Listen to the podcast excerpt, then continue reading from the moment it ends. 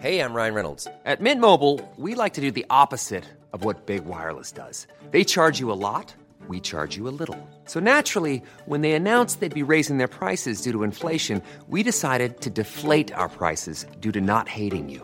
That's right. We're cutting the price of Mint Unlimited from $30 a month to just $15 a month. Give it a try at mintmobile.com slash switch. $45 upfront for three months plus taxes and fees. Promo rate for new customers for limited time. Unlimited more than 40 gigabytes per month. Slows. Full terms at mintmobile.com.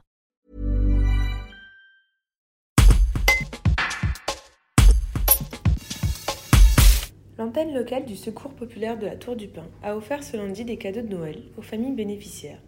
Au total, 727 colis seront remis d'ici cette fin de semaine.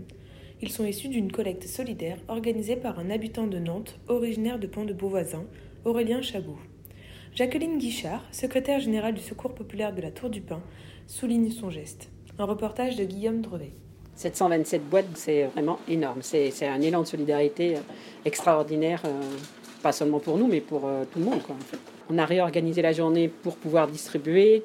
On va distribuer la moitié aujourd'hui et la moitié vendredi, euh, puisque cette semaine, on fait deux distributions dans la semaine. On a 300 familles, donc même si on compte à trois membres par famille, ça fait quand même 900. Donc euh, tout va repartir euh, sans problème entre aujourd'hui et vendredi. Il ne restera rien vendredi soir. Ce matin, oui, les gens étaient très surpris et, très, très contents en fait de, de, de l'élan de solidarité. Parce que j'ai dit, il faut remercier le jeune homme qui est à la base de cet élan de solidarité. C'est pas seulement le secours populaire. Nous, on, est, on redistribue, mais en fait, c'est surtout grâce euh, au jeune homme. euh, euh, à ce jeune étudiant de Nantes qui, qui a bien voulu faire don au Secours populaire de la Tour du.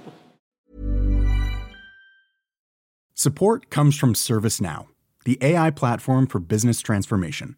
You've heard the hype around AI.